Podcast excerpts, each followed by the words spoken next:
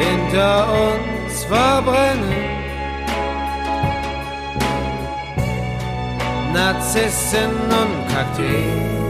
Ja, hier sind wir wieder versammelt ähm, zum, äh, zur zweiten Folge des Podcasts Narzissen und Kakteen von Element of Crime. Es geht um alle, also pro Folge immer jeweils um eine, aber letztendlich und dann um alle äh, LPs, die wir je aufgenommen haben. Und wir wollen darüber reden, was in dem jeweiligen Jahr los war, äh, wie wir in dem jeweiligen Jahr drauf waren, was wir für Musik gehört haben, wie wir zu diesen Songs gekommen sind, wie die Produktionen gelaufen sind und so weiter und so fort. Hier also jetzt sind wir bei der zweiten Folge.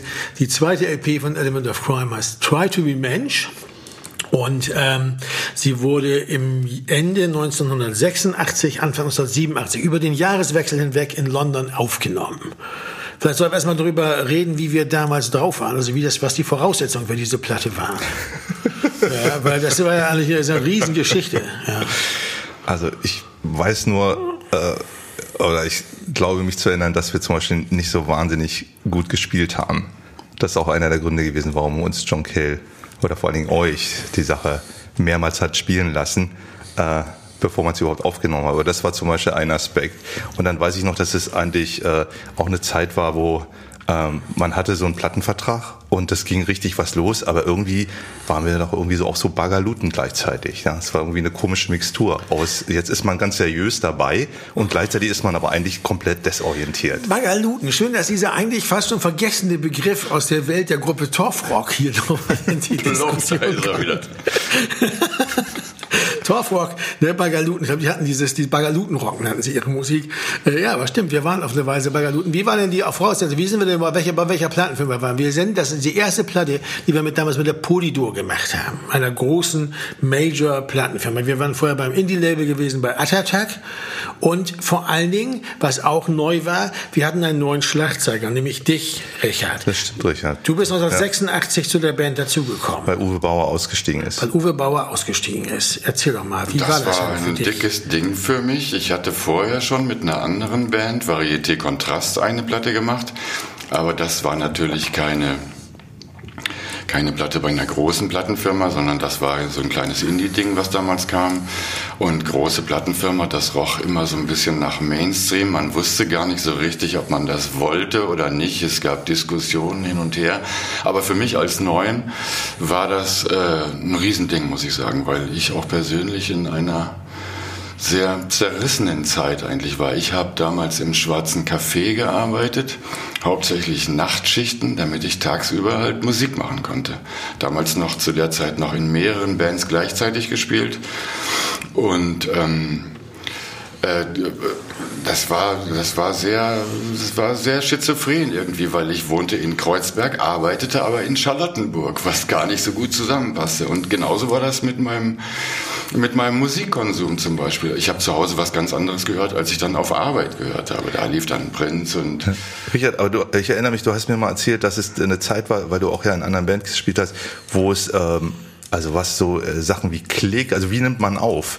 Da erinnere ich mich, dann es gab so, ein, äh, so eine Art Ampel für die Snare oder was war das? Ja, richtig, das, das, war, so ein, das war so ein Produzentending. Das wurde ja, da kann man später zu. Also ich wollte ganz kurz noch mal ganz kurz hier einhaken, also weil das ist schon wichtig. Also man muss sich ja Folgendes vergegenwärtigen. Wir hatten die erste Platte Basically Sad bei Attack aufgenommen. Und äh, Uwe Bauer, der Schlagzeuger, war unser Produzent gewesen. Und Uwe Bauer stieg aus, sagte, er hat keine Lust mehr. Er wollte, glaube ich, überhaupt keine Band mehr machen. Also er hatte große Probleme mit der Steuer und so weiter, aus diesen Fehlfarbenzeiten noch. Und das mit Fehlfarben war ja auch so komisch gelaufen alles. Und er hatte irgendwie, er sagte dann zu mir, ich soll nicht fragen, warum, er würde jetzt aussteigen. So, und dann waren wir dann ohne Schlagzeuger. Da ging es ja schon mal los. Gleichzeitig war das so, dass das Label Attack, bei dem wir ja gerne bleiben wollten, die waren äh, pleite. Ja, die waren erst sehr zögerlich darin, die Platte überhaupt rauszubringen. Ich glaube, wenn der, wenn der Kurt Dahlke die nicht gemischt hätte und dann gesagt hat, äh, und der Frank Fenstermacher nicht drauf bestand, dass er das Cover machen darf, dann hätte wäre die Platte gar nicht erschienen. Und die hat sich 800 Mal verkauft, was für Attack nicht schlecht war, aber Attack war im Grunde genommen pleite, weil der Vertrieb, Eigelstein-Vertrieb pleite gegangen war. Und sie hatten bei denen eine Menge Material liegen und das war alles in der Konkursmasse und sie haben, die, äh, haben das Geld nicht bekommen für die Platten, die sie da gepresst hatten und so weiter und verkauft hatten auch. Und waren im Grunde genommen am Ende. Na? Und das war die Voraussetzung. Da saßen wir also ohne Schlagzeuger und eigentlich mit dem dysfunktionalen Label, das auch noch am anderen Ende der Welt, der deutschen Welt war, nämlich in Düsseldorf und wir in Berlin, in Westberlin, mit der Mauer drumherum und den ganzen Kram. Wovon hast du denn damals gelebt, Jakob? In, ähm, ich glaube, ich in einer Einzimmerwohnung, Parterre, ohne Licht. Ja, aber wovon? Wo hast, Ja, du, wie hast du wovon? Geld Ah, verdient? Ich habe mein Ja. Geld, äh, ich habe mein Geld mit der Bahnhofs in einer Bahnhofsmission verdient Ah. vom Diakonischen Werk. Äh, das ist ähm, Übernachtungsheim gewesen für ähm, Obdachlose, aber auch für Leute, die in der Stadt bei Messen nicht mehr unterkommen und für alle afrikanischen Studenten, ähm, die äh, also äh, die mit Moskau liiert waren, die Länder, die mit Moskau liiert waren. Diese Studenten kamen dann äh, äh, auch alle nach Westberlin, um einzukaufen und haben in der Beatmungsmission übernachtet. Das war mein Job. Ich weiß, du warst bei der Ich habe damals beim Wissenschaftszentrum noch getippt, im, im, im, am Steinplatz, beim Internationalen Institut für vergleichende Gesellschaftsforschung. Ich habe den ganzen Tag Forschungsberichte getippt, äh, also als Tippser einfach, mit so, mit so einem Diktaphon und so. Und du hast mal im Schwarzen Café gearbeitet. Ja, wenn man Musik machen wollte, dann brauchte man irgendwas, wo man Genau. äh, dann tagsüber dann halt frei hatte. Und wir hatten noch Jürgen Fabricius, das war ja der, der Saxophonspieler, der ist ausgestiegen. Der ist auch ausgestiegen und zwar mit der Begründung, dass er jetzt Geld verdienen muss, weil seine Frau war schwanger und er wollte jetzt also ein Kind großziehen und das musste er Geld verdienen. Das was aber natürlich jeder auch gut verstanden Ne, hat. und bei uns war kein Geld zu verdienen, jedenfalls zu dem Zeitpunkt nicht. Er wollte, wir hatten eine desaströse Tournee im, im, im Herbst zwei- 1985 gehabt. Äh, die war so schlimm, dass ich fast verhungert wäre. Es gab immer nur Salat als Catering. Das war grauenhaft. War mit den Subtones zusammen das Mit Ding? den Subtones und noch äh, und, äh, Brest und all anderen Bands jedenfalls noch. Und das war, ich bin völlig, wir waren in Dänemark über, ich bin fast verhungert. Wir haben aber im Onkel Pö gespielt, in der Onkel Pö's Carnegie Hall. Ja, du hattest ja noch Glück, du hattest ja in, äh, wo war das? In Wuppertal hattest du ja noch eine Freundin. Wir dagegen mussten, ich musste zur Bahnhofsmission mir da irgendwie Geld holen über Kontakt meiner Ich dachte. Herr Lemmer, das hättest du von uns, von, von uns, von uns, für uns alle geholt, das Geld. Ja, du warst ja nicht da. Ich war bei der Melanie. Aber äh, ja, das war auch gut. Wir hatten nämlich direkt nach dem ersten Gig in der Wuppertaler Börse hatten wir zwei Tage Pause. Off-Tage. Und wollten eigentlich an diesen Off-Tagen von dem Geld leben, was wir bei diesem Gig verdient haben. Leider haben wir überhaupt nichts verdient. Ja, und Uwe Bauer war damals noch mit dabei. Aber das war eigentlich im Grunde, heute kann man schon darüber erzählen, dass das bemerkenswerteste war wirklich, dass wir in Onkel Pös Carnegie Hall spielten, dem legendären Laden, kurz bevor er übrigens zumachte, er hat kurz darauf zugemacht, in Hamburg-Eppendorf. Ich glaube mich zu erinnern, dass wir sogar das letzte Konzert da gespielt haben. Wir könnten diejenigen gewesen sein, die dem Laden den Rest gegeben haben. Äh, Es war aber lief für uns ganz gut. Vorher in Kiel war es ganz furchtbar, weil da nur Mods waren wegen der Subtones. Die waren alle wegen der Subtones da und haben uns total gehasst. Äh, wir haben oft damals noch mit dem Rücken zum Publikum gespielt. Jemals hatten wir dann diese, kam aber dann 86 diese Platte raus. Wir dachten, hey, jetzt geht's los und so richtige Tournee machen, kam aber keine richtige Tournee. Wir kriegten keine Tournee gebucht. Wir hatten auch keinen Booker. Der, der, der, der Jürgen rief bei ein paar Leuten an in Westdeutschland. Man musste ja immer durch über die Grenze und nichts passierte. Und dann ist er ausgestiegen. Und Aber man muss natürlich sagen, dass es nichtsdestotrotz, wenn du hast eine erste Platte, selbst wenn du so eine Tour machst, die so zerpflückt ist, wo kaum Leute kommen, was wir, man nannte das äh, den Scheuersack, ne? Ja. Äh, das ist äh, im Nachhinein betrachtet schon gut, das zu machen. Du wirst halt nicht in, äh, wirst halt nicht gepudert, wirst nicht in so ein frisch bezogenes Bett gelegt, sondern äh, musst halt noch gucken, was wirklich draußen los ist. Ja. Und dann weißt du auch bei der nächsten Sache, die dann läuft, äh, ist wirklich zu schätzen. Ne? man kann sich das schön tränken.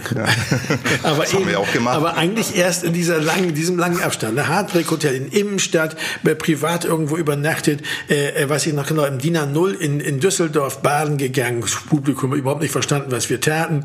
Dann in Malmö und äh, Kopenhagen war es extrem bizarr, muss man sagen. Äh, dann dieser desaströse Kiel-Auftritt und dann Hamburg, äh, Onkel Bös Carnegie. Genau. Das war so der, der, der Backbone, so unsere Erfahrung, die wir so hatten. Und dann kam Richard dazu und wir fingen an wieder ein bisschen, das wir, also ging wieder ein bisschen aufwärts. Äh, der Jürgen ging weg. Wir haben also gesagt, da muss es eben auch mal ohne Saxophon gehen für einen Moment. Und dann kam das Angebot von der, von der Polidur. Plötzlich aus heiterem Himmel. Kein anderes Indie-Label wollte uns. Ich weiß noch genau, Raftred habe ich damals gefragt, alle möglichen, so, wo man so rankam. Die, Uwe konnte ja nichts mehr für uns tun mit seinen Verbindungen, weil er mit der Band, also er wollte ja raus. Er, hat ja, er wollte ja auch nicht uns managen oder so. Also habe ich dann so bei Raftred so gesagt, nee, nee, geh mal weg. Und äh, Ne, also es wollte kein Indie-Label. Und dann kam plötzlich die Polydor, die alte Tante Polydor, die Schlagerfirma um die Ecke und sagte, hey, ähm, und zwar Tim Renner. Ne? Genau, und wir, wir glauben ja, dass er eigentlich Crime in the City Solution meinte. Oder die Firma vielleicht auch Crime in the City Solution meinte, was auch immer. Der Visionär ja. war eigentlich Heino Wirth. Ne? Heino Wirth, erinnert euch noch an Heino Wirth? Ja, ein echter Dieser Riesenschrank, der war so toll. Ne? Der hat zum Beispiel damals The Cure und so entdeckt, also für Deutschland auch, und so groß gemacht in Deutschland. Das war, war bei der Metronom. Das war schon ein starker Typ. Und der hatte, hatte Renner eingestellt. Und dann hat gesagt, Renner hat überhaupt keine Ahnung von nichts. Und hat gesagt, Renner, jetzt gehen Sie mal nach Berlin, da gibt es so eine Band, die irgendwas mit Crime, äh, die können Sie mal sein. Und der hat dann gedacht, naja, Element of Crime. Es kann sein, dass, aber Crime and the City Solution waren ja damals, die, die kannte man ja schon. Die waren in diesen Wim Wenders Filmen und so. Also ich denke mal, der wird dann schon uns gemeint haben, oder? Äh, äh, du weißt, wie es ist mit diesen ähm, Legenden, ne? Das Tolle war, dass, dass der, der Heino Wirt immer noch Hitparade gesagt hat, wenn er Charts meinte. Das war geil. Da haben wir gemerkt, dass man in der Schlagerfirma ist. Fand ich gut. Jedenfalls erinnere ich mich, dass ich mit äh, Eckert in dessen Wohnung war und äh, Tim Renner äh, vorbeikam und äh, irgendwie sagte, äh, wir können ich glaube, äh, Nick Lowe nicht bezahlen oder irgendwie so. Wir wollten ja, also Richard, du hattest es ja vorhin gesagt, äh, es äh, gab ja eine große Diskussion in der Zeit, Indie oder äh, Major. Und Major stand grundsätzlich für Rip-Off, für Mainstream, für das Verbiegen von Bands, wobei man sagen muss, im Nachhinein hat man festgestellt, dass es wohl auch Indie-Bands gab, die nicht gut abgerechnet haben, aber das nur an der Seite. Jedenfalls äh, war auf der einen, also auf der einen Seite war so eine ja, skeptische Freude darüber, dass man jetzt so einen Deal hatte. Auf der anderen Seite war man auch besorgt, wenn nicht alle in der Band zu gleichen Teilen. Aber ähm, was doch sehr schön war, ist, dass wir, dass die ähm, Firma ähm, äh, äh, ähm, John Cale als Produzenten. Ja, aber erstmal was du meinst ja mit dem Anfreunden. Also Tim Renner kam also vorbei, sagte ja, er wäre da durchaus interessiert. Und ihr, ich war nicht dabei, ihr habt ihn wohl behandelt wie den letzten Dreck, muss man auf den Punkt zu bringen. Ihr habt ihn echt quasi ignoriert. Seid ja noch ein Trinken gegangen mit ihm, ohne mit ihm zu reden oder so. Hat mir jedenfalls, und Uwe Bauer war noch dabei gewesen, hat gesagt, du, das wird nichts, kannst vergessen, den Typen. Und ja, aber der, er war doch, äh, das war schon sehr eigenartig, weil er hatte sowas sehr wenig ähm, ähm, Handfestes. Und weil man ja auch dieses Misstrauen hatte und auch gesehen hatte, was äh, Industrie, also neue deutsche Welle ist ja so ein Thema, ne, wo eine Industrie, wo man das den Eindruck hatte, dass eine Industrie eine Musikrichtung übernimmt und die eigentlich nur noch ausschlachtet. Und insofern war man mehr als skeptisch und äh, ähm, er war ja auch, auch sehr jung, war, ja. war ja nicht auch sehr jung. War das war auch sehr jung und dann, wie ich eingangs sagte, wir waren ja auch wirklich Bagaluten. Wir haben im Grunde genommen auch die Tragweite, dass jemand von der von der Plattenfirma kommt und uns will, gar nicht richtig begriffen. Ja, ja das war, war auch war auch eigentlich nicht, da uns alle anderen abgelehnt haben. Also ich weiß noch, Frank Fenstermacher, die waren ja wie gesagt pleite bei der Tag. Haben auch gesagt, wir können für euch eigentlich nichts mehr tun. Wir können, ihr habt kein Geld mehr, um Platten rauszubringen. Äh, wir können für euch nichts mehr tun. Wenn ihr irgendjemanden findet, wo ihr hin könnt, geht da hin. Also, weil das hat keinen Sinn hier.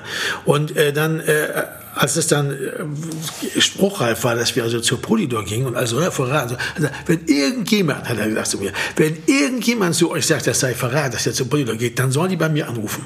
Weil letztendlich war es so, Attatak hat uns dann quasi ja verkauft an die Polydor, wie so ein Sack Kartoffeln oder wie so ein Fußballspieler. Äh, sie bekamen so eine Art Ablöse Was für ihren Vertrag. Für und sie haben auch die erste Platte, Basically Said, mitverkauft an die Polydor und äh, die Verlagsrechte bekommen von der zweiten Platte auch. Und das war also für sie ein super Geschäft. Und wir haben, er hat gesagt, wenn wenn, die sollen bei mir anrufen, ich werde ihnen sagen, ihr habt unser Label gerettet. Das darf man auch nicht vergessen. Wir haben da echt eine Menge, äh, das haben, deswegen haben wir es nicht gemacht, aber, aber das war, war sozusagen ein, ein positiver Kollateralschaden, ja.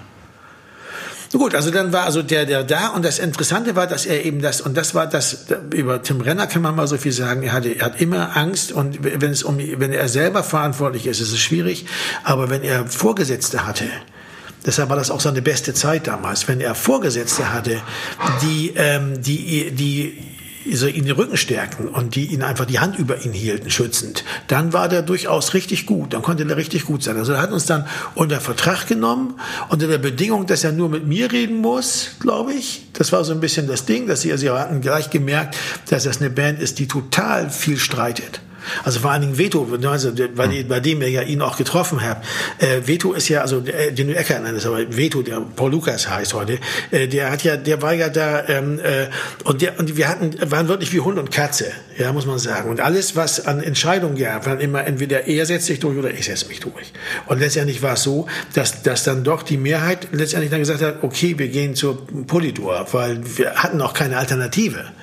Das, war, vor, das war ja der, der ähm, Umstand, dass John Cale ich weiß noch, dass, äh, ähm, dass er gesagt hat, dass er gefragt hat, ja so äh, Elvis Costello oder äh, äh, John Cale als Produzenten. Und äh, ich glaube, ein paar Tage später hieß es dann, ähm, John Cale geht. Ja. Und das war, äh, das war in. Ja, aber da haben wir schon unterschrieben, Jakob. Nee, da hatten wir noch nicht unterschrieben. Doch.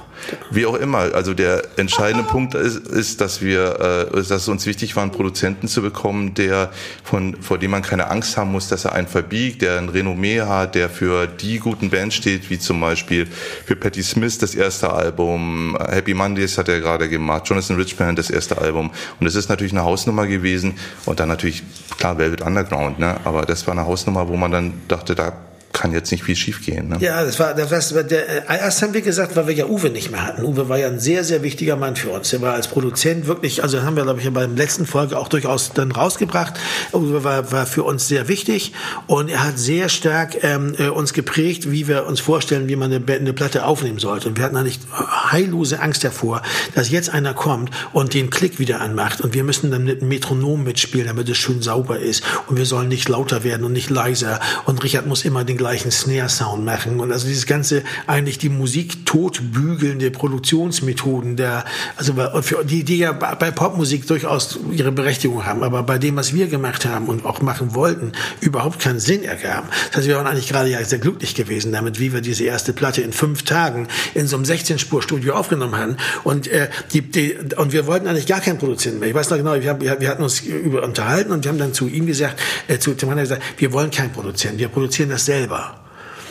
Aber wir hatten einen Künstlervertrag. Das heißt, wir mussten ja das Geld für die Produktion kam von der Plattenfirma. Und dann haben wir gesagt, nein, wir geben das Geld, deshalb brauchen wir auch einen Produzenten, der verantwortlich ist, der, der, der wir auch haftbar machen können, wenn da am Ende kein Band ist. Was, mit euch können wir nicht haftbar machen, ihr habt nichts.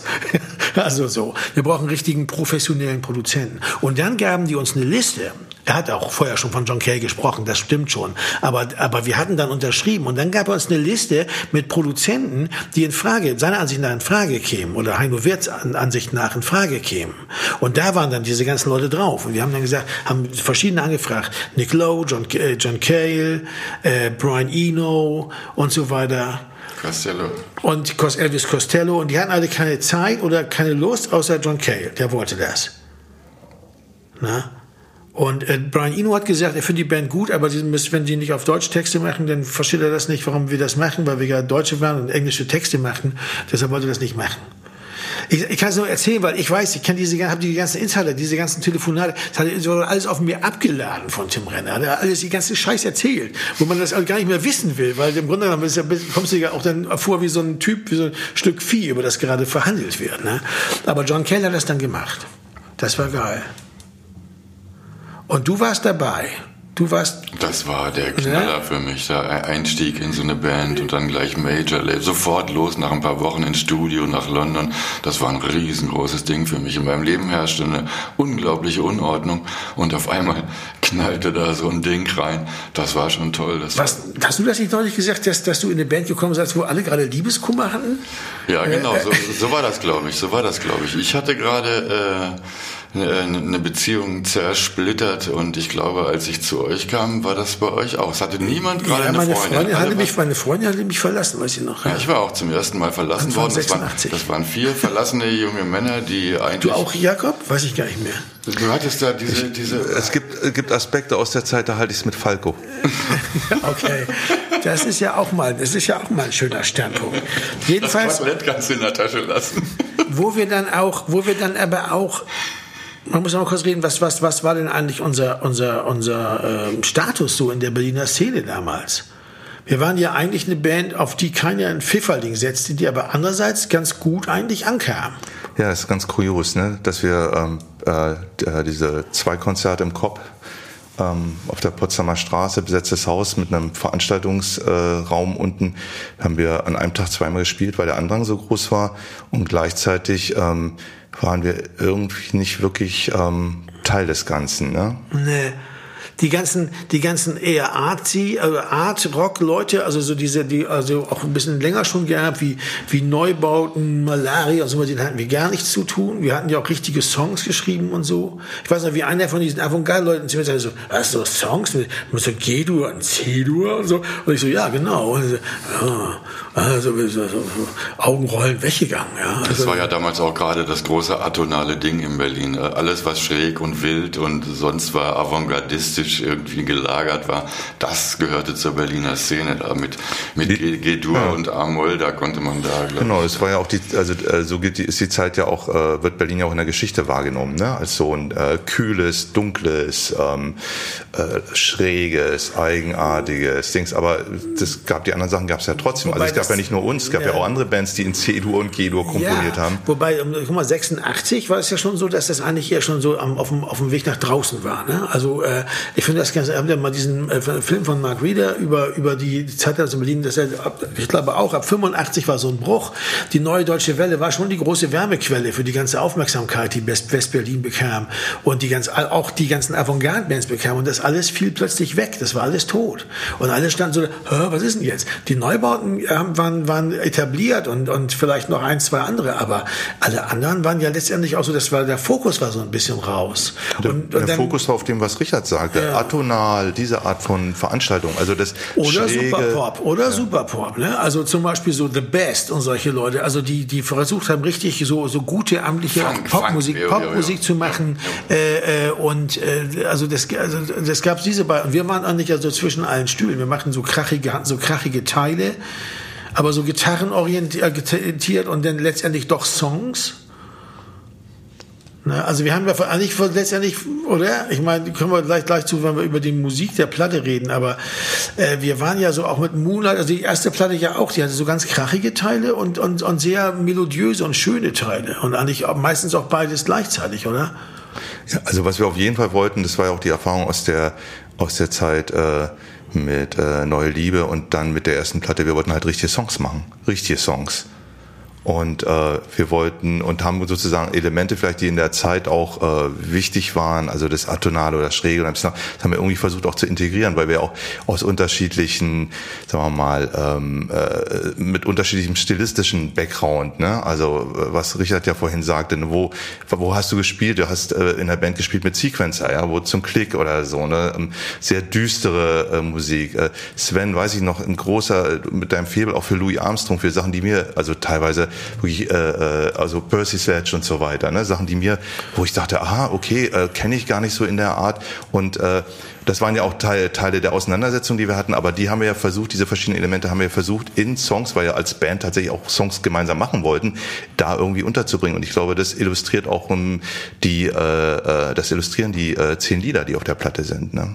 Ja, das, das war, wir sind letztendlich ist ja so, man muss sich ja so verstehen, wir sind, haben ja eigentlich nur die Songs gemacht, die wir gerade so zusammenkratzen konnten und die, also die uns einfielen und auf die wir uns einigen konnten.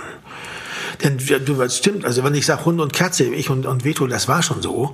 Aber generell waren wir ja eigentlich alle gegenüber dem anderen jeweils Hund und Katze. Also, also äh, wir haben das Interessante bei der Band war ja, dass es ganz viel Musik gab, auf die wir uns nicht einigen konnten. Und wenn wir uns auf ein Lied oder auf eine Idee, auf eine musikalische Idee einigen konnten, dann kam da sowas bei raus wie auf der auf der ersten Platte, was ich Moonlight oder Five Young Men oder oder I Warm You Up oder auf dieser Platte dann, auf der Try to Be Mensch, dann eben Lieder wie No God Anymore oder Nervous and Blue. Und, und das waren Lieder, wo man gar nicht sagen konnte, wer die sonst noch sowas machte. Das machte eigentlich sonst keiner.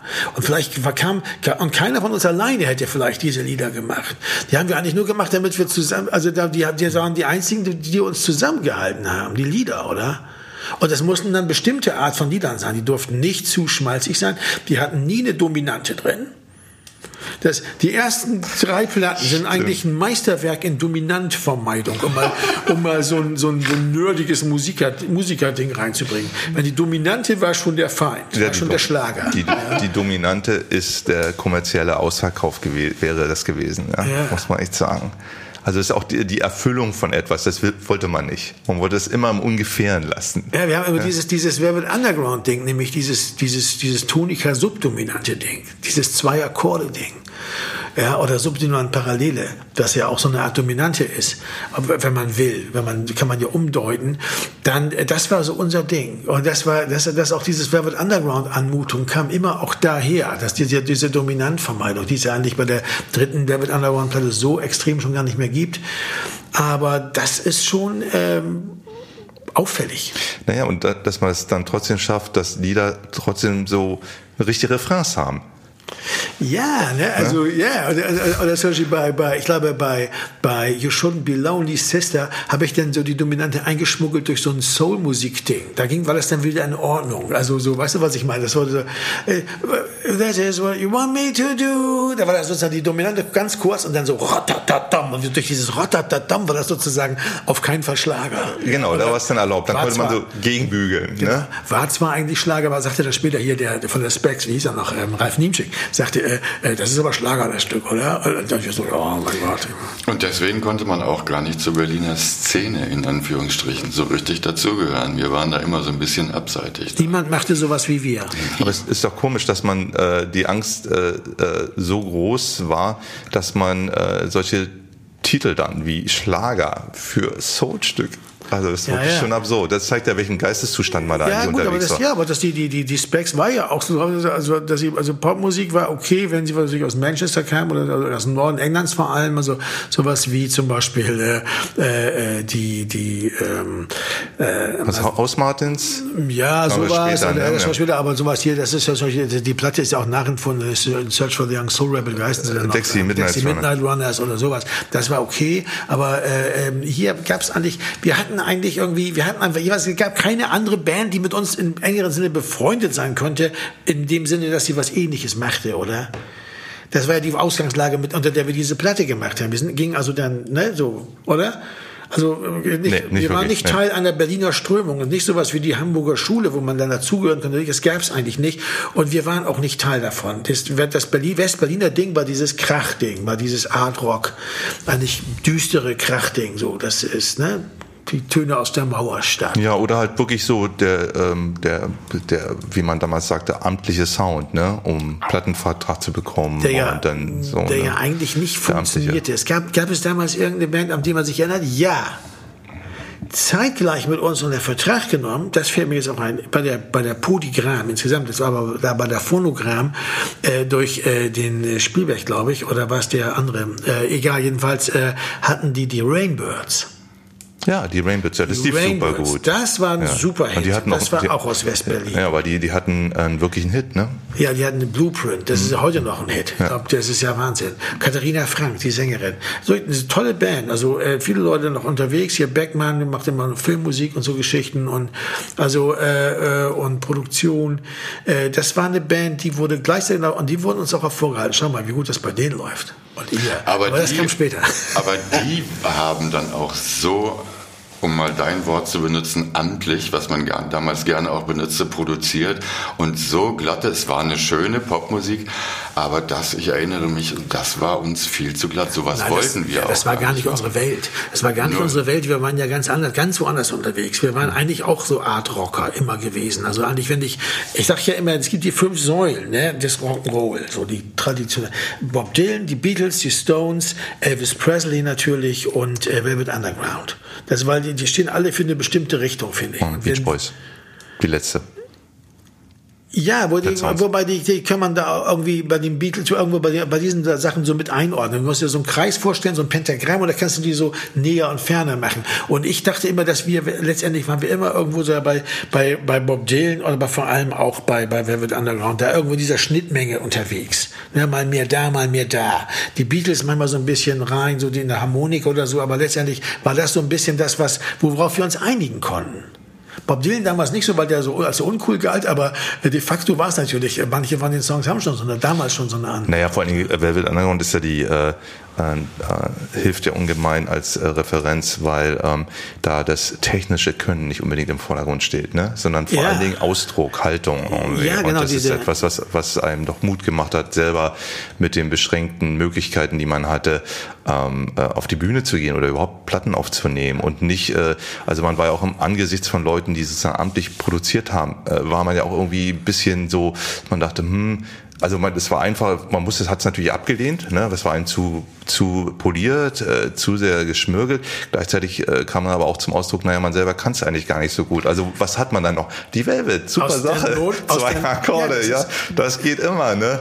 Und äh, das stimmt aber natürlich eigentlich nicht, was ich sage, weil wenn man sich jetzt die äh, Stücke wirklich anguckt, äh, äh, die äh, auch größtenteils von dir kommen, Sven, die sind äh, teilweise, also Going with a Stranger ist ja schon noch ein älteres Stück gewesen, ähm, aber äh, das sind komplexe Stücke. Da passiert Sehr wirklich eine Menge. elaboriert, ja, aber das, aber, aber das, aber das, aber sie kommen nicht so rüber. Sie kamen damals nicht so rüber. Und das war, glaube ich, wichtig, dass wir, für uns auch, dass wir, dass wir, ähm, da- dass wir irgendwie, irgendwie diese, diese Songs waren das Einzige, was uns verbunden haben. Wir waren ja sonst auch nicht sonderlich gut befreundet oder so. Teilweise auch eigentlich kannten wir uns gar nicht grün. Also ich und Veto waren uns wirklich nicht grün. Das kam nicht gut miteinander klar.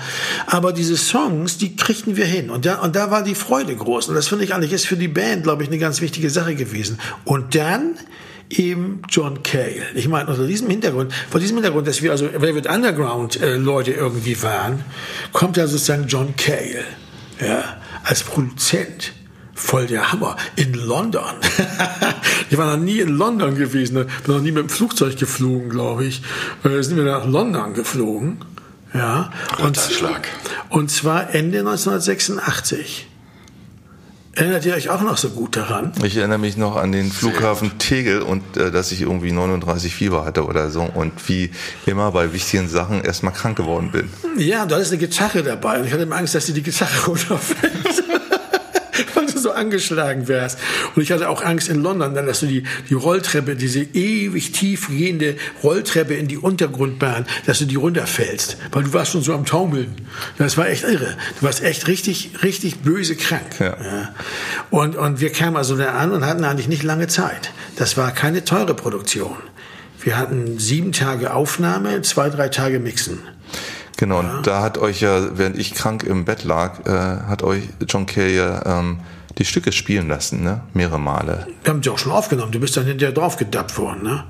Ja, aber vorne weg. Ja, der hat uns richtig angenommen. Der hat uns mal gesagt, spielt das mal. Wir haben gedacht, gut, wir spielen ihm das mal vor. Oder dann sagt er, nee, spielt noch mal, spielt noch mal, spielt noch mal, spielt doch mal so, spielt doch mal da. Dass wir schon die Augen verdreht haben. Ja, wir haben vor allen Dingen, weil er meinte immer, wir, you're rushing. Also wir sind, wir, wir, wir, ähm, wir spielen, wir werden schneller beim Spielen. Was sicher auch stimmt. Wir waren ja sehr uptight irgendwie so. Ja, ist, ist ja heute noch so, wenn du dir. die- Heute werde ich langsamer. Na, die, es gibt Stücke auf den letzten Platten, die werden einfach schneller. Ist einfach so. Und irgendwann hat er gesagt, ja, jetzt ist gut. Und dann war das Stück auch fertig. Also mehr oder weniger Jakob fehlte noch, ne? Und vielleicht noch ein bisschen, ich musste dann noch mal singen und so. Weil ich stand, das war so ein Studio, auch sehr traditionell. Hat das genauso, John Cale hat das genauso gemacht wie Uwe Bauer, wie sonst eigentlich in Berlin schon keiner mehr tat, weil alle schon den 80er Jahre, wir müssen amtlich produzieren, Virus, äh, Schichttortenvirus, wie ich den nenne, haben. Also alles muss nacheinander eingespielt werden und so. Ne? Ja, und was er auch nicht gemacht hat, er hat uns diese ganzen komischen äh, Gimmicks der 80er Jahre, die wirklich einige Produktionen von sehr schönen Liedern aus der Zeit, schönen Platten, aber heute eigentlich schwer hörbar machen. Das, diese Dusch-Snare zum Beispiel ist so ein Klassiker aus der Zeit.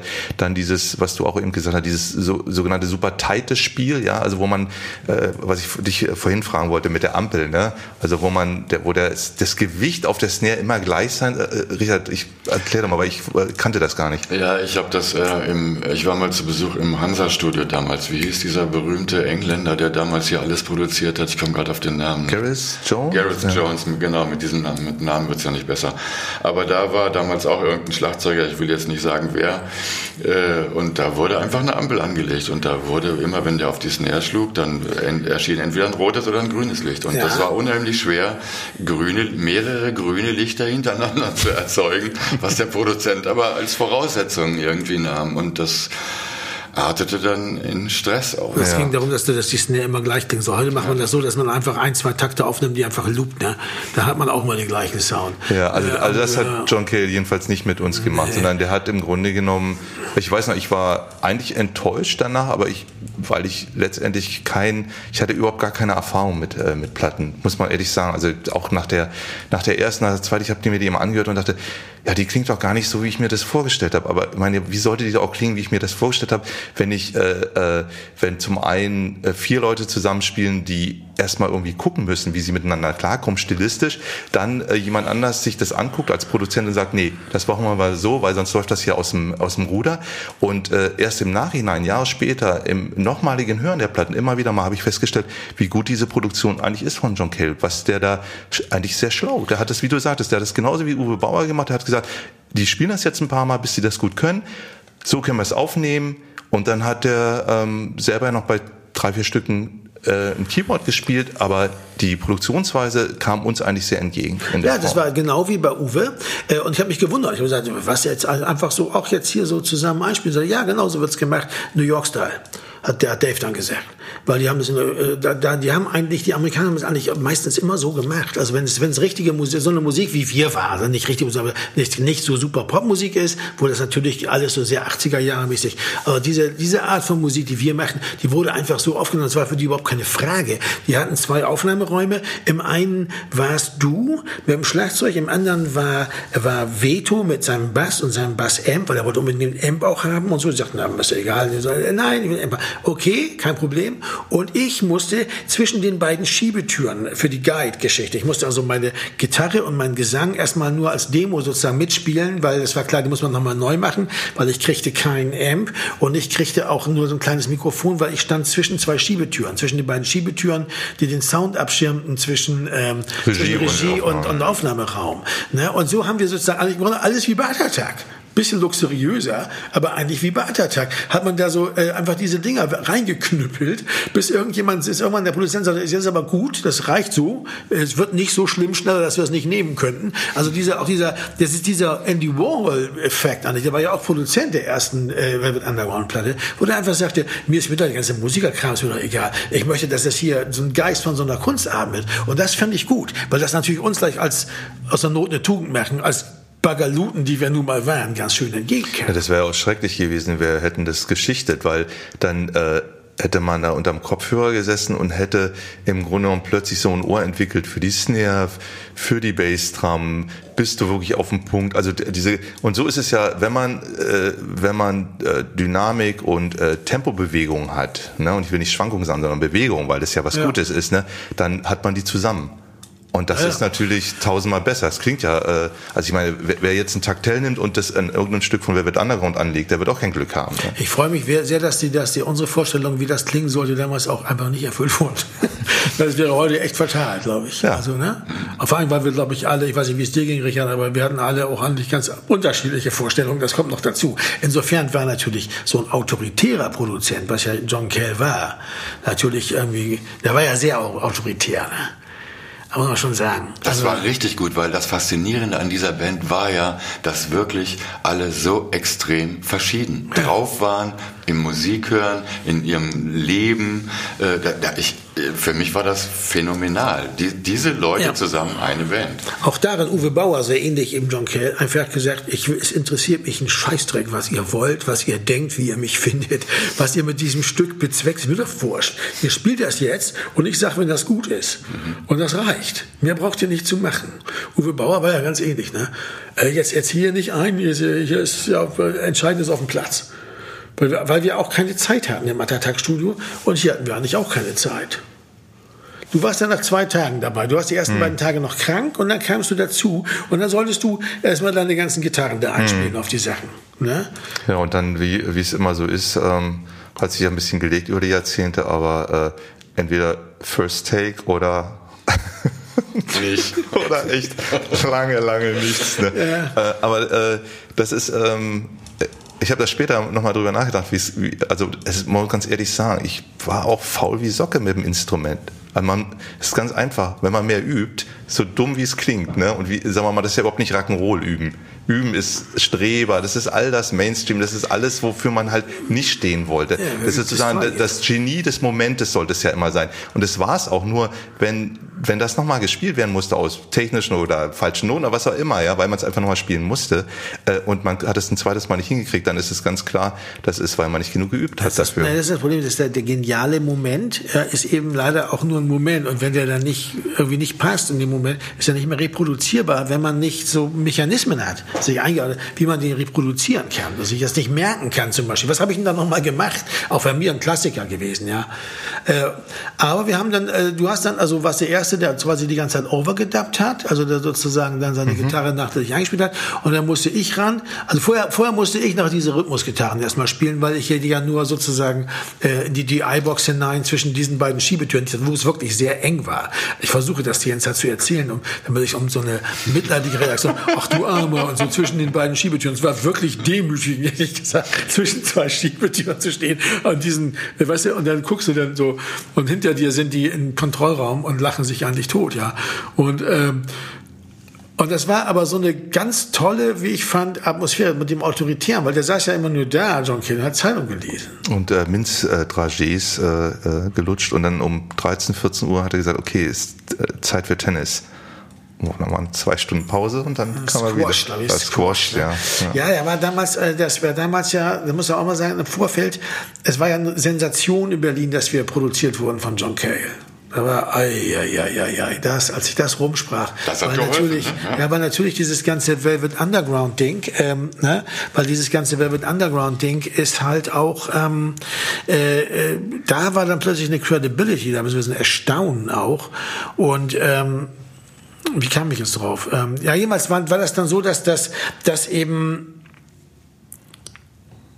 ich hatte ich echt den Faden verloren. Du hast, du hast erzählt, also wir reden gerade darüber, wie die ähm, äh, diese Schichtung im Grunde genommen bei der bei der Produktion. Du hast die. Äh, ja, ja, genau. Ja, äh, und dann war das also, das war das, das, das, äh, er saß also da, lustig diese Extras von Minz und er, er hatte äh, gerade mit den Drogen, glaube ich, komplett abgeschlossen. Da war halt, war halt sozusagen so absolut. Und er hatte die, Ende, hatte die Happy Drogen. Mondays vorher. Und wir sollten drogenfrei sein. Und mhm. zwar ist er nämlich, hat mich vorher Dan Silver angerufen, das war der Manager von John Kelly, und hat gesagt, pass mal auf, ähm, eins, äh, ich muss mal mit euch reden äh, mit dir reden, ihr müsst, du musst mit deiner Band reden. Es gibt ja ein paar Issues, die müssen ganz wichtig. Erstens, ihr müsst euch im Hotel benehmen. Wir haben da so ein Hotelcenter-Studio immer und da gab es jetzt viel Ärger und da müsst ihr euch jetzt benehmen. Hast du gesagt, was soll das denn jetzt heißen, benehmen?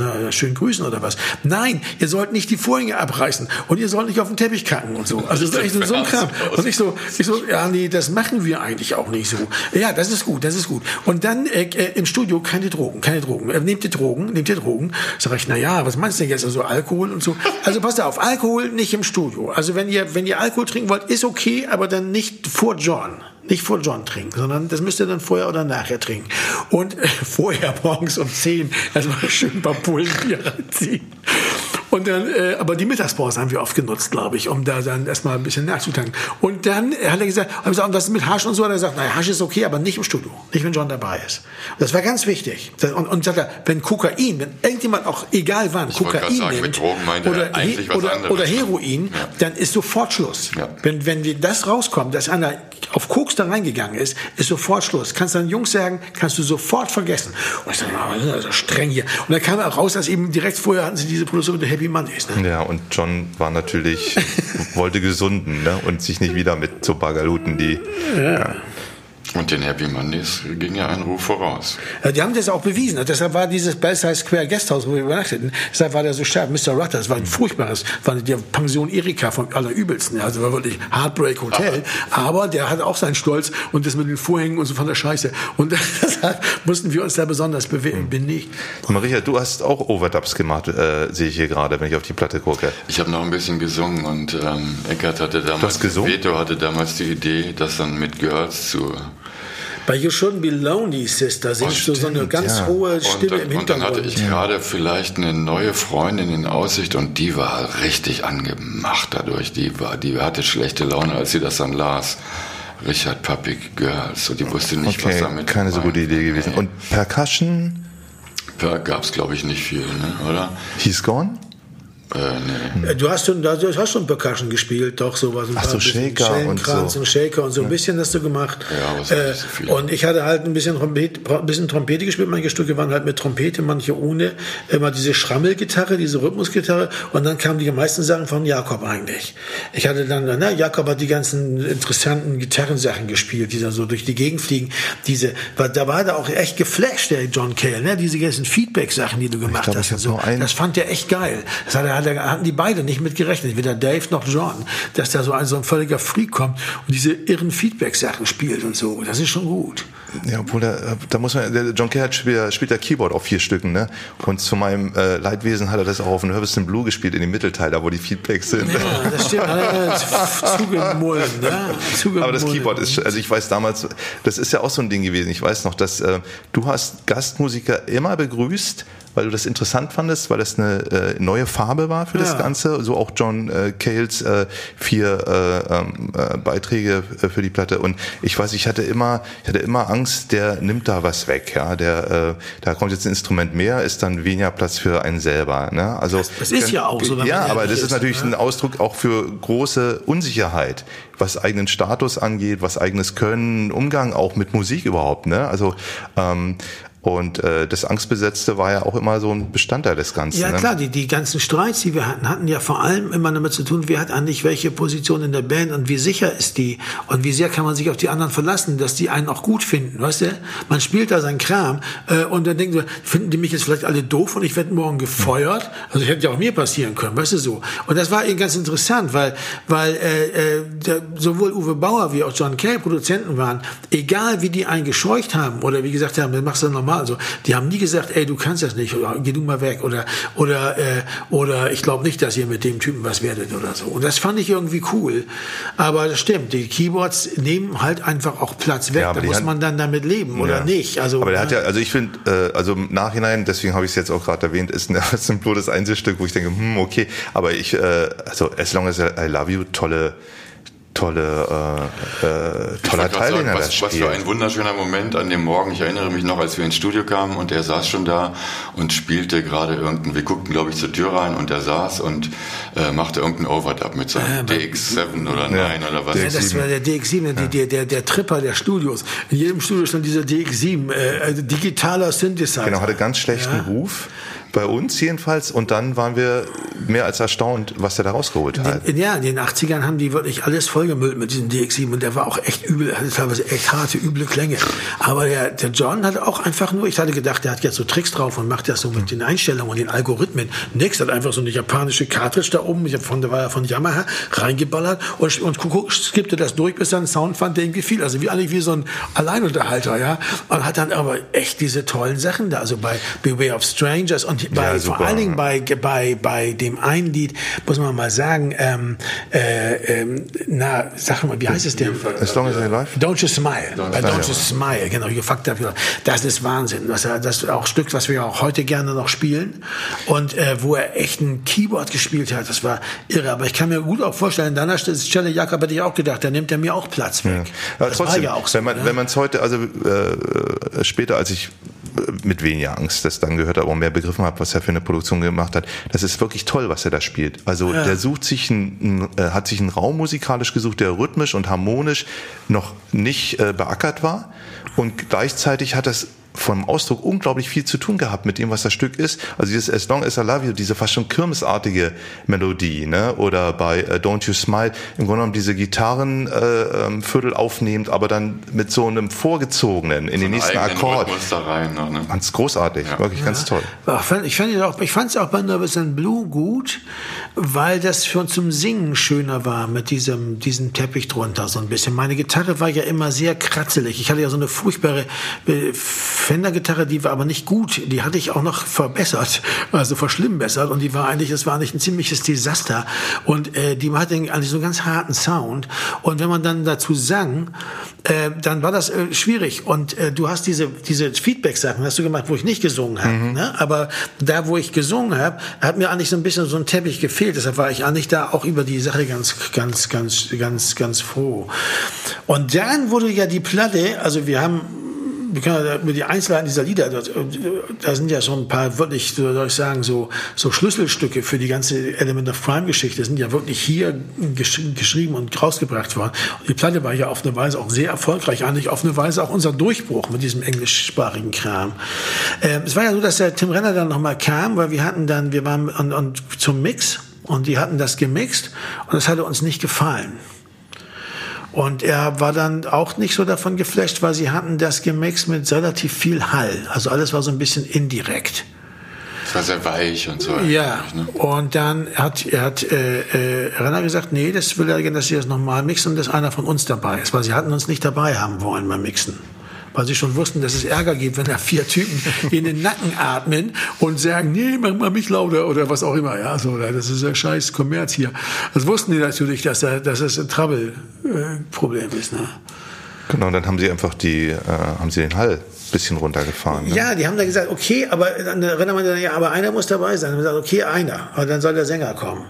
Der hat, der ja, John hat ja auch meist immer nur mit mir geredet. Das ist ja das, das Problem, das ist auch diese hierarchische Denkweise. Also wir waren ja eigentlich schon so Freaks, das habt ihr mir nie geglaubt, aber ich war eigentlich auch so drauf. Ich habe mich ja auch gern in der Band versteckt.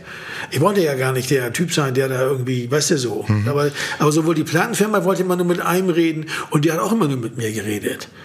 Ja, und dann musste ich das immer euch weiter erzählen. Da war ich immer der Arsch, wenn ich irgendwas erzählte, was mir eigentlich auch nicht so passte, aber was ich irgendwie dann so einfach weitergab. Also der klassische, also der klassische sozialdemokratische Kompromissler war ich irgendwie so, so, in, so zwischen lauter, ähm, äh, wie soll ich sagen, Hardcore-Linken so. Und das war ein bisschen so ein Problem, so eine Rolle, in die ich da reingedrängt wurde. Ich wusste jedenfalls, ihr habt dann gesagt, okay, dann geht er hin und setzt das durch. Und dann bin ich da hingegangen. Und das soll ich erzählen, wie es war? Aber Ja, es war relativ schnell, ist relativ schnell erzählt. Ja. Wir hatten, das, wir hatten dieses, dieses Mischpult, das war ja alles nicht automatisiert, das war einfach ein Mischpult. Das waren diese Regler, diese, und so diese, diese Knöpfe, und das war alles sozusagen, wie es früher eben war. Und da gab es keine Computerautomation und gar nichts. Und die hatten die ganzen Spuren, hatten sie sozusagen durch dieses Mischpult gezogen, und eigentlich war es immer die gleiche Einstellung. Und ich habe gesagt, was willst du denn anders haben? Ich sage, ich hätte gern, dass wir auf allen weniger Hall haben, auch auf der Stimme. Und vielleicht die Stimme ein ganz klein bisschen lauter, weil sie hatten die Stimme auch ein bisschen hinten reingemischt, so wie es in englischer Popmusik öfter der Fall war, aber bei richtiger Popmusik so. Und das fanden wir auch nicht so gut. Ich wollte, sollte auch nicht lauter sein als ihr, aber so leise dann auch nicht, weil war natürlich auch klar, na so. Aber das hatte vor allem mit dem Hall, glaube ich, zu tun, weil es dadurch so indirekt wurde. Und dann habe ich gesagt, ja, also eigentlich vor allem weniger Hall wäre gut. So ein bisschen, soll eher so ein bisschen so klingen wie die Squeeze-Platte oder so. Aber ich habe mir überlegt. Und hat er gesagt, ja, Squeeze, die habe ich auch produziert. Kein Problem. Und dann hat er einfach, haben die einfach die überall den Hall so ein bisschen, auf allen Spuren den Hall ein bisschen runtergeschraubt und haben den ganzen Wust nochmal da durchgeschickt. Da wurde, das war in ein paar Stunden erledigt. War das neu gemixt. Und dann hatten wir das, wurde alles auf Schnürsenkel gemischt, auf diese Viertelzoll Tonbänder, ja. Und dann war das fertig. Und dann haben wir das, habe ich dann Tape ziehen lassen, dann haben wir das im, im, im Hotel nochmal angehört und dann waren wir fertig. Ja. Und dann mussten sie nur noch äh, die, ähm, ja, dann, dann, dann, dann, dann mussten wir das der Plattenfirma sozusagen geben und die mussten das auch gut finden, aber weil Renner das ja auch mit dabei war, war das dann irgendwie auch okay. Also das war, gab, gab da eigentlich kein Problem, obwohl die Platte nun wirklich, also das ist nicht eine Platte für eine Schlagerfirma. Das spricht auch für den großen Geist, der da durch Heino Wert wehte, weil Heino Wert war derjenige, der sagte, pass mal auf, wir müssen auch mal was anderes machen als immer diesen Schlagerkram. Und der war dann richtig dafür, als für sowas. Der fand das geil. Ne? Ja, die hatten doch, ähm, die haben doch zu der Zeit äh, ein paar andere Bands auch, ähm, äh, fällt mir auch gerade ein, ähm, geholt, gesigned, wie man so sagt. Nee, das ne? kam später. Ähm, Boa, Philipp Boa. Philipp Boa war, war, sie noch. Das, der war vor uns. Den haben sie als allererstes gesigned. Und das war auch, äh, weil der als so der Indie, Nana und so weiter, da war das, da war auch eine Referenz, dass man sagt, na, wenn die Philipp Boas sein, können die so schlecht nicht sein. Aber dann genau, die Shiny Gnomes äh, hatten sie, äh, sie hatten noch zwei, drei andere Bands und die haben, ich glaube, die Polydor hat damals so eine Offensive gestartet, ne? Also Haben sie nicht auch die Fred Banana Combo oder so? Ja. Fred Banana. Combo. Ja. Die haben wir dann später in, in, in, in Straßburg mal bei so einer Eurosause getroffen. Die waren nett. Genau, und äh, aber was es dann äh, damals immer noch gab, das hatten wir bei der ersten Platte nicht, das war natürlich die Single-Auskopplung. Die Single-Auskopplung. Die Single-Auskopplung. Ja, das Äh, ist und das ja- gab ja, äh, das ist ja damals, also ne, der gute alte Satz, ich höre die Single nicht, ne? Äh, was war, was war die Single? Ne? Ja, das war ganz interessant, weil, weil, weil erst erstmal, es kam noch eine andere Sache. Wir mussten ja auch äh, eine CD raus, da kam ja auch als CD raus. Das, die, die, die Basic DC hat ja nur als LP und der Markt war ungefähr bei so 10% der Verkäufe waren CD, 90% LP. Das neue Ding, ne? 10% CD oder, oder 8% CD und 2% Musikkassetten. Das Ding kam als Musikkassette, als LP. Oh, ich wünschte, ich würde so gerne noch so eine Musikkassette haben, mal ist verloren. Und äh, haben die so eine noch? Ich habe noch eine Musikkassette von damals hinterm Mond. Ah, geil. Äh, und, äh, und eben als CD. Und bei CD musste man, um die Leute, äh, weil das ja auch teurer war, die CD, als die Vinyl, äh, und weil die auch mehr Spielzeit hatte, hatte man gesagt, dann, dass dann Bonustrack drauf sollte. Und das war dann Daddy Daddy. He wakes up in the morning, Klammer auf, Daddy Daddy, Klammer zu. Ein sehr seltsames Stück. Was nicht so richtig auf die Platte passt. Aber nicht passte, aber was wir dann sozusagen auf die CD raufgenommen haben, und äh, also äh, was als, als Bonustrack, weil das musste sein. Das war Firmenpolitik. Die CD muss gefeatured werden. Die gehörten ja damals auch noch zu Philips. Die hatten diese CD, dieses CD-Format erfunden. Und da musste jetzt so ein Bonustrack rauf. Und dann die Single, genau. Single A, B-Seite. Dann gab's äh, Maxi. Maxi Remix, Nervous in Blue Remix, da habe ich John, äh, Johns Keyboard dann runterfahren lassen. man die, damit man schön die Feedback-Gitarren hört. Ja, aber da hat er dann noch ein Klavier gespielt. Da hat er dann nämlich, die haben das nämlich, diese... Auf, diese, äh, auf Something Was Wrong hat er das Klavier gespielt. Nee, bei Nervous in Blue auch. Ja? Oder? Nee, bei Nervous in Blue äh, war ja so, da war er gar nicht, der war ja gar nicht mehr dabei bei diesen äh, Remixen. Aber er hat bei äh, Something Was Wrong, da gab's äh, eine Version, wo ähm, Genau, da musste das ja. Das war die erste Single. Ja, aber die musste ja bei äh, als äh, äh, in LP-Größe musste ja länger sein. Ne? Die 12 Inch 45 12 Inch, Umdrehung. Genau. Wurde, und dann wurde genau, das wurde dann einfach äh, mit Schnürsenkel geschnitten, verlängert, ne? Und dann spielte er da ein Klavier drauf. Das war der Clubmix. Ja. Das, das, das, war das war so Clubmix und dann haben die äh, und dann habe ich gesagt, Dave, was heißt denn das Clubmix? Ja, man macht den Bass ein bisschen lauter und äh, und dann muss man das halt auseinander, muss man das halt kopieren, auseinanderschneiden ja. und verlängern und dann muss man da irgendwas drauf düdeln. Ja, äh, diese ganzen Marketing, äh, äh, wenn man heute, also diese ganzen Marketing-Sachen jetzt beschreibt, also Zusatzstück für die ähm, CD, äh, ein Remix etc., für den Club und so weiter, und dann guckt man sich das Songmaterial an, hm, Okay, gut, warum nicht? Ne? Also Kaffee Käse, da lief ja, äh, ja äh, Nervous in Blue, ja, das lief irgendwie. Something was wrong. Das Interessante war ja nicht so, dass sie das machten. Also sie gab, gab es einfach dann alle Diskos und so, hatten sie dann so, eine, so einen Verteiler für DJs, für Diskos, dass die das vielleicht auch mal spielen. Die wollten halt lieber eine längere Version haben. Und dann haben sie aber den, auch noch den Fehler gemacht, oder in meiner Ansicht die demütigende Sache, dass sie dann diesen Umfrage gemacht haben unter den DJs. Ne? Ja, das war nicht so. Ja. Und das war immer so, ja, spielen wir zum Rausschmeißen, wenn, wenn Schluss ist, wenn das Licht angeht oder, äh, oder eben so, aber das, so, so, sowas können wir hier nicht spielen. Und eben im Café Käse in Hamburg haben sie geschrieben, das spielen wir mehrmals am Abend, das wird vor allem von älteren Leuten gern genommen. Nervous and Blue. Ja, also kann man sich heute auch nicht mehr vorstellen, das waren interessante ältere Leute, würde ich mal sagen, die das gerne nehmen. Ja, schön Dreiertakt, ne? schön Walzer dazu getan. Ja, ja, vor allen Dingen auch äh, ähm, Something Was Wrong. Das ist ja auch ein Rhythmus, wo du, überleg mal, du spielst ja vor die ganzen Vierviertel Bumsnummern ja. und dann kommt da Something Was Wrong. Du weißt ja gar nicht, wohin mit dir. Ja. Auch ein Dreier. Die Platte war ja, die, ja. Viel Dreier. Ja, also das, das war auch ein Dreier. Ja, das ist dieses Bob Dylan-Ding dann, glaube ich, auch gewesen. Wir hatten relativ ja? viel Dreier auf der, äh, auf dieser äh, Platte. Und äh, das, glaube ich, war auch, was für befremdlich war für, denke ich mal, heute für die Musikszene in Berlin. Das war einfach ja. befremdlich, dass wir Dreier spielten. Ja, das in war Wien war das nicht so nee. befremdlich. Nee, nee, das war, das war auch die, das, ja, wir haben dann, sind dann, ja, das war, die Platte war ja unser Durchbruch. Muss man echt mal so sagen. Die war unser Durchbruch. Wir, haben, wir haben von der 10.000 ja. LPs verkauft, also im ersten Vierteljahr und das war, oder im ersten halben Jahr und das war natürlich gegenüber den 800, die wir von der ersten verkauft hatten, ein gigantischer Fortschritt.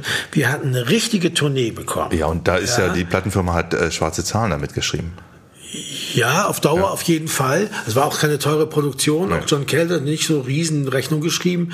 Äh, und aber sie haben ähm, vor allem äh, ähm, wir haben dann richtig, richtige, richtige Tournee plötzlich machen können. Wir hatten eine Tournee, 35 Gigs in 42 Tagen. Wir waren überall, wir waren in Ungarn und in jeder großen Stadt, auch in vielen kleinen, in Kloppenburg und in Linz, aber eben auch, und wir waren in, in Wien, äh, äh, äh, äh, wie hieß das, U4 oder wie hieß das? U4 in Ja, diesem weiß die ich noch, genau, ja. ja, ja.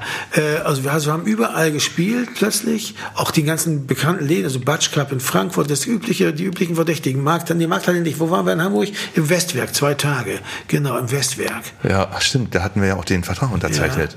Ja. Das hatte, das Ja. hatte damals, und das hatte damals, äh, also wir haben, wir haben also dann auch einen Agenten gefunden, der uns diese Tournee gemacht hat, da vielleicht später noch zu. Aber hier ist es eben so gewesen, dass wir diese Platte plötzlich unser Durchbruch waren. Das hat sicher mit mehreren Sachen zu tun. Also ich würde mal als erstes sagen John Cale. Absolut, ja.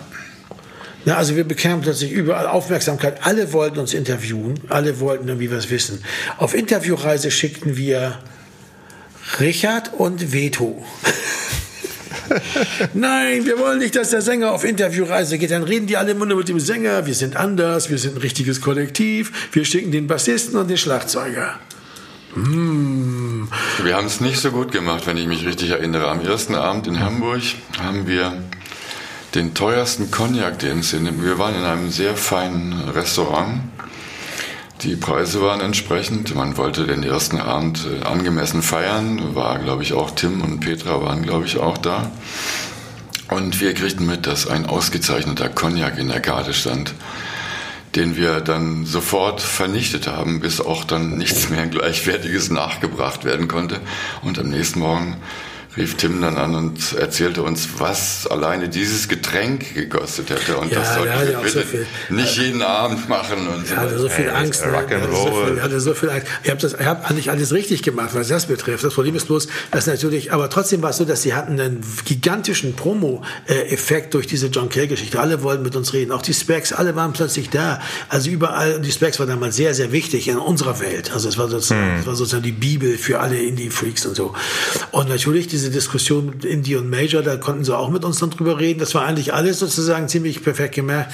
Dann äh, muss man sagen, dass Und dann die, muss man auch sagen, Ja. dass es ja auch eine gute Platte geworden ist. Verdammt die, gute Platte. Ja, die hatte tolle Songs und äh, ich glaube, äh, so eine versteckte Hymne war, äh, glaube ich, Don't You Smile.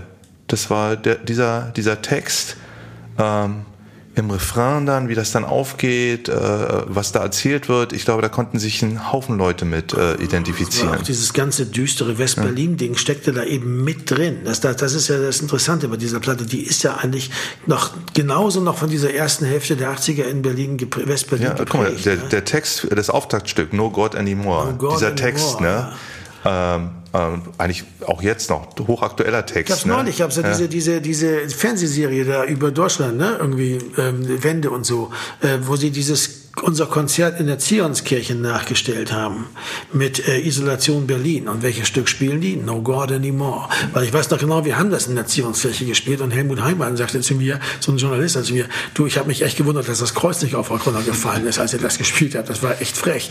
Und äh, äh, da haben die das jetzt dann in diesem Fer- Fernsehfilm als äh, haben die uns dargestellt, das sind ja auch durchaus 30 Jahre jünger oder 20, ja 30 eher und haben uns da das, das und und das war schon geil. Also das das Ja, und haben das, äh, haben es gut gecovert. Ne? Wir würden es auch jederzeit, könnten es jederzeit wieder spielen. Das erste, das erste und einzige Popstück ever im Fünfvierteltakt, As Long As I Love You, haben wir auch immer wieder gespielt, auch zur, in den 90er und Nuller und 10er und sonst wie Jahren. Don't You Smile, sicher ein herausragendes Stück. Ja. You Shouldn't Be Lonely könnte man spielen. She'll Never Die ist ja schwach, finde ich. Ja, das ist ähm, irgendwie, da sind wir auch nie wieder so richtig drauf zurückgekommen, die, auf die Art von Rhythmus und also. Das hat, das, hat, das hat bei uns nie funktioniert. Der Versuch, schnelle, harte Musik zu machen, äh, endet dann in so einem Stück wie She Never Die. Und dann merkst du einfach, dass die hier überschreiten sie ihre Kompetenz. Aber hier waren auch die, die Country- und Western-Anteile in diesem Stück, die waren ja, ja, das, einfach zu groß. Ja, shady, also durchaus shady. Ja. Something Was Wrong war die erste Single, auch ein Stück, was ich heute nicht spielen würde. Nee, aber ähm, Dreivierteltakt und Tempo, ne? Ja. Was es hat, die Art von Schwung und so, das haben wir dann, haben wir natürlich dann mit mehr Akkorden. Ja. Ich würde es heute nicht mehr spielen, weil mir der Text zu flach ist. Äh, äh, aber Beware of Strangers zum Beispiel ist vom Text her ist ein bisschen cheesy, ja, aber irgendwie auch geil, dieser Frechheit, ja. Ja, vor allem diese zwei Teile, ne, Ja. die das hat. Und, das Äh, hat, ja. und der Refrain ist eigentlich ein Instrumental. Ja, Refrain. genau. Durch, durch John eigentlich. Ja. Durch Johns komische. Genau. Und äh, interessante Harmonik. Und ich habe dieses Klavier da gespielt, da bin ich eigentlich ganz. Das war ein interessantes Stück. He's Gone haben wir auch lange nicht mehr gespielt. War aber das erste Stück. Bo Diddley-artig, ne? So Ja. Bo Diddley-artiger Rhythmus. Ne? Das ist später mehr geworden. Und das also weiß der voraus. The Last Dance. Es erinnert ein bisschen an kein Schwein auf dem Tisch später auch. So eine Art von so mega brutaler Dreivierteltakt. Also kein Sechs Achtel, sondern Dreiviertel so Rad, Rad, Rad. Irgendwie geil. Sicher beeinflusst durch I Put a Spell on You von, äh, von, ähm, von ähm, Genau, dann- Screamin' Jay Hawkins. Und dann, dann auch die Idee, was ja schon The Last Dance heißt, dann so, so eine ganz kaputte Gitarre da aufzuspielen. Oh Ja, die ist aber geil. Und ich finde auch, das Stück äh, ist immer noch gut. Also ich, äh, ich würde es auch heute gern mal wieder spielen, wenn es nicht so anstrengend wäre. Ich muss da immer diese ganzen, diese ganzen Barré-Akkorde oben, da muss ich immer hingucken, dass ich auch den, den, den, den richtigen, den richtigen Bund erwische, weil ich das da oben auf dem zehnten Bund spiele so. Capo das da. Ja, aber das wird überschätzt. Also, weil ich muss ja dann auch wieder da unten rummachen, weißt du, das ist ja das Problem bei diesem Stück. Und das ist anstrengend. Aber irgendwie ist es auch total toll. Wir müssten das mal wieder machen. Weil der Text ist auch gut. This is the last dance. This is a weird hour. It's like a cold shower for freezing man. Schon gut. Schon nicht schlecht. Da, da hatten wir eigentlich gedacht, das ist der Rauschmeister für die Diskos. Ja, echt. Das wäre es gewesen. Ja. Ich glaube, er war auf der B-Seite. Vom, der- vom Titel her bietet sich das an. Ja. wahrscheinlich auf der B-Seite von Something Ja. Was Wrong gewesen. Und, ja, und Nervous and Blue ist eigentlich so die Blaupause schlechthin, Ja, das oder? ist- das für, ist das- für ganz, ganz viele Lieder in der Art. Ja. Ja, das ist wirklich der Schlüsselmoment. Das ist das Schlüsselstück zum ganzen Werk von Elements. Da kannst du der Rosetta Stein, da kannst du einfach sagen, wenn, wenn, weil wir das konnten, wenn wir sowas konnten, ist die Band auch zusammengeblieben. Also das ist so die Art von Stücken, das hat uns niemand nachgemacht. Und das ist auch unser, unser, so wie Moonlight auf der ersten. Und das ist auch immer so Sachen, so, das ist so, äh, da sind wir einfach, das, da, da kann sich auch jeder, auch später dann, bei den deutschen Sachen haben wir auch immer wieder solche Stücke. Und das, da kann, das ist einfach, das ist einfach toll. Und das ist das, was die Band ausgemacht hat. Ja. Ja, für mich als den Neuen, ähm, ich fand es sehr faszinierend, dass, dass um Musik, um, um einzelne Lieder gerungen wurde, dass das wirklich sehr ernst genommen wurde. Nicht wie bei vielen anderen Projekten, bei denen ich vorher gespielt hatte, sondern es war hier ein, ein gewisser Ernst irgendwie in dieser Sache. Todernst. Na, na, ich will nicht sagen todernst, aber es, äh, Eigentlich schon. Man, man, man, man machte das wirklich, weil man was, weil man das so wollte und das war, ich fand das. Das stimmt, Richard. Und man kann, man kann, ähm, äh, man kann natürlich so drauf gucken jetzt und sagen, Mann, du ganz, es hat auch was Verkrampftes gehabt, wie man da sozusagen ideologisch um so Sachen gerungen hat, wo man sagt, hey, entspann dich mal, ist doch nur Musik, ja. Äh, auf der anderen Seite gab es aber, äh, Sven hat es ja vorhin auch nochmal gesagt, es gab ein ganz klares dann Bekenntnis auch, dass man hier zusammen so einen Song irgendwie hinkriegt und dass man den dann Ja. auch spielt. Und äh, ich fand zum Beispiel, dass äh, bei äh, so sehr wie man äh, auch im Disput in diesen Streitereien war, wenn man dann auf, äh, wenn man dann äh, unterwegs war, ne, dann hat man diese Songs gespielt. Man hat sich da hingestellt und die hat man gespielt.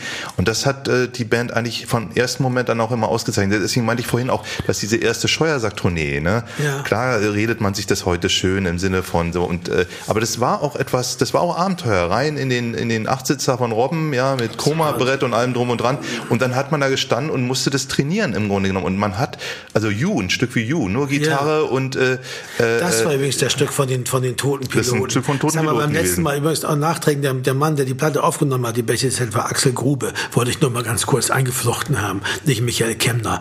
Der ist, ähm, der hat bei Fehlfarben gespielt. Aber Axel Grube war der Typ, der die Platte aufgenommen hatte. Der hieß Axel. Weißt du, die Basic, ist ja, egal. Aber der hast recht. You haben wir immer gespielt, ne, von der Basic, Sad. Mhm. Und du immer nur du und ich, weil das war ein Stück du allein mit der Gitarre und ich habe dazu gesungen. Das wurde gerne als erste Zugabe genommen oder so, wo wir dann nur wir beide rauskamen und so, ne. Das war, oder mittendrin, da konnten die alle mal aufs Klo gehen oder so. Ja, und dafür, da musst ja, und dafür musst du ja irgendwie, also das musst du erst mal machen. Du versteckst, da, da fällt dann alles weg, kein Bass, kein Schlagzeug, Ja, ja. da stehst du ja ganz alleine da. Und da gab's ja noch so ein sogenannter Solo-Instrumentalteil, ja. wo irgendwie auf der dieser äh, absteigenden Figur irgendwas noch passieren musste und ich war ja auch beschränkt in meinen Mitteln, aber irgendwie hat man das dann und diese Haltung, ähm, äh, ich glaube, das ist auch, glaube ich, was Richard meinte, diese, da ist halt auch eine Ernsthaftigkeit dahinter. Ja. Da ist dieser Streit und das äh, uferte aus teilweise, aber letztendlich doch auch ein, schon starker Wille zu erkennen und ich finde, man hört das auch bei der Platte. das, ja, wir haben im Grunde genommen, wenn ich ehrlich bin, wenn ich, äh, haben wir uns eigentlich immer erst wieder zusammengerauft, weil diese Plattenaufnahmen waren immer anstrengend für uns. Ja, war mega Stress. ja. Und danach waren wir uns eigentlich irgendwie alle ein bisschen frustriert, weil es doch bei, für jeden was anderes, als er selber sich das vorgestellt hat. Äh, und erst später, mit einem Abstand von zehn Jahren, kannst du sagen, ey, geil, aber damals konnte man das nicht. Aber da sind wir auf Tournee gegangen und haben diese Stücke gespielt. Wir brauchten ja dauernd Stücke. Ich meine, die erste Platte, neun Stücke. Wie lange willst du denn damit spielen? Eine halbe Stunde.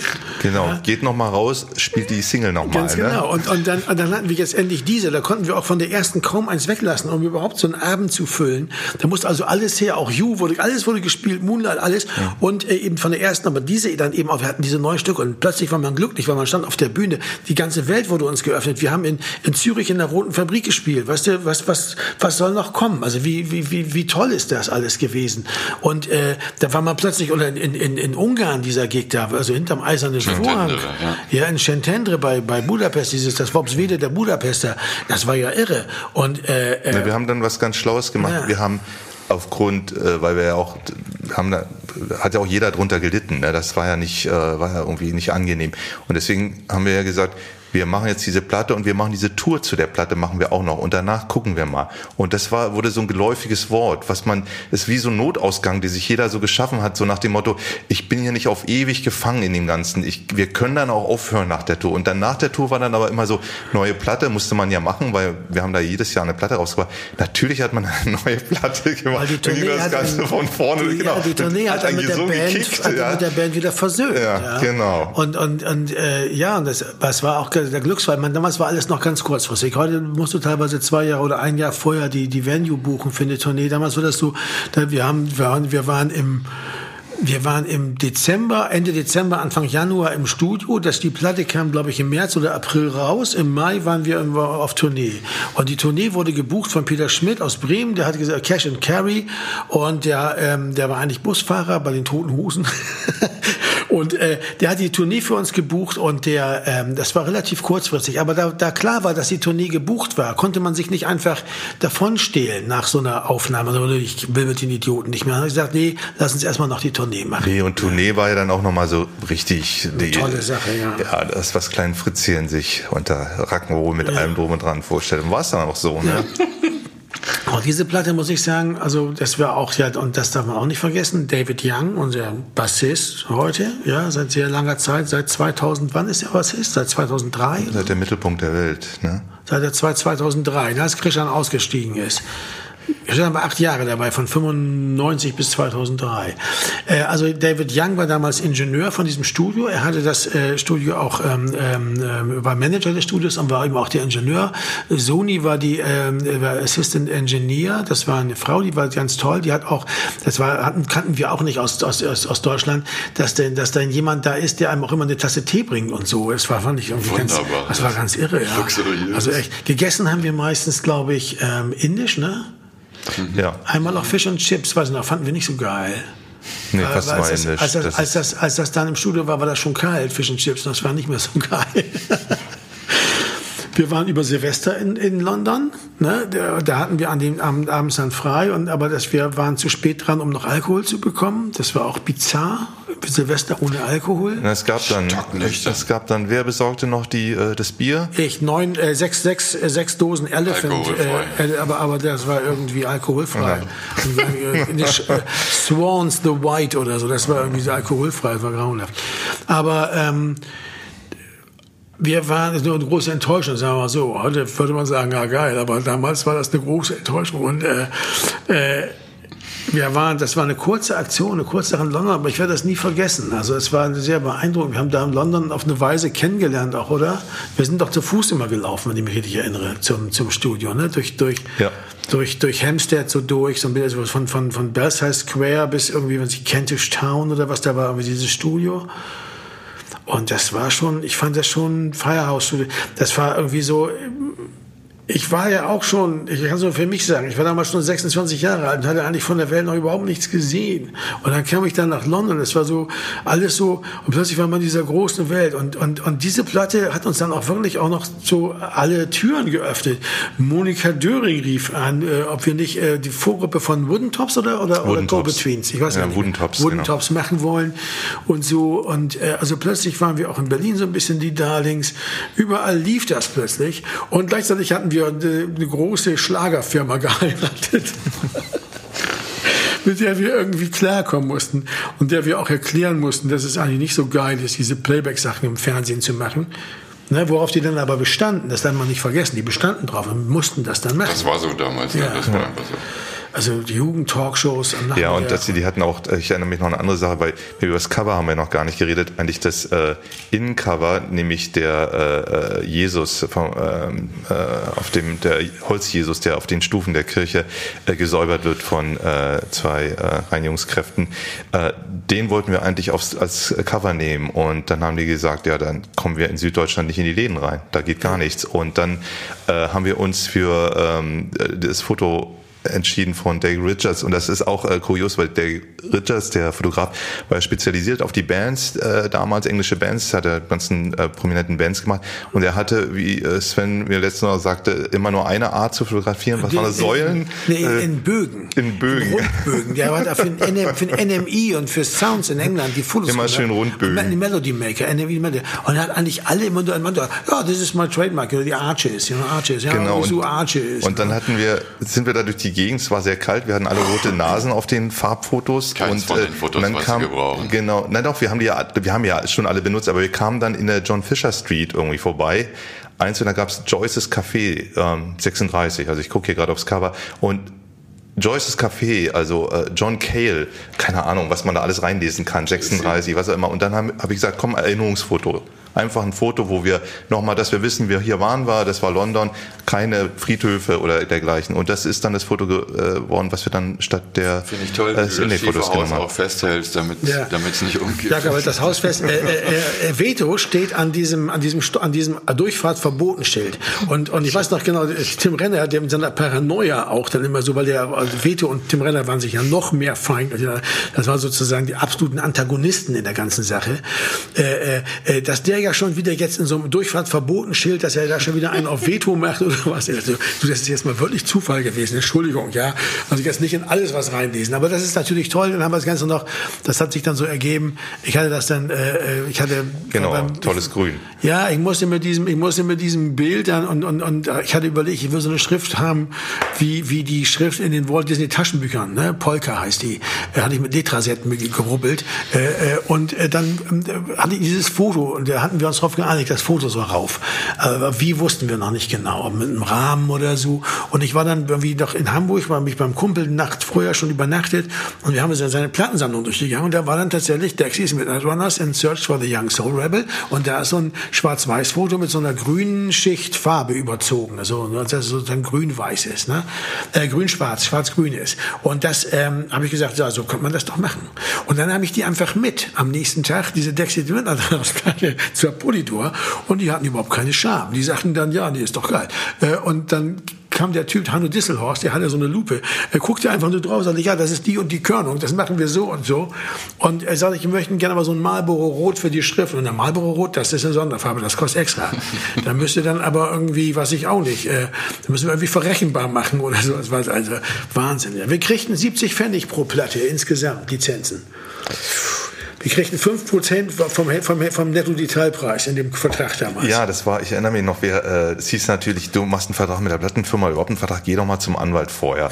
Und dann sind wir, glaube ich, auch zu einem Anwalt gegangen und der hat dann, hat sich den angeguckt, ich glaube, da wurde gar nicht viel verändert, er hat gesagt, es geht im Großen und Ganzen nur durch, war natürlich jetzt mit den 5%, war jetzt nicht so der Bringer, ne? Ja, Kurz, der, der war, der war vorher, der war, der war Musikanwalt, der einzige, den kannten, weil der wurde uns empfohlen, weil der war Bassist bei den Neon Babies gewesen. Ah, ja, und der sagte, der, er sagte einfach nur so, ja, dieser Vertrag, das Beste, was man über diesen Vertrag sagen kann, ist, er ist nicht sittenwidrig.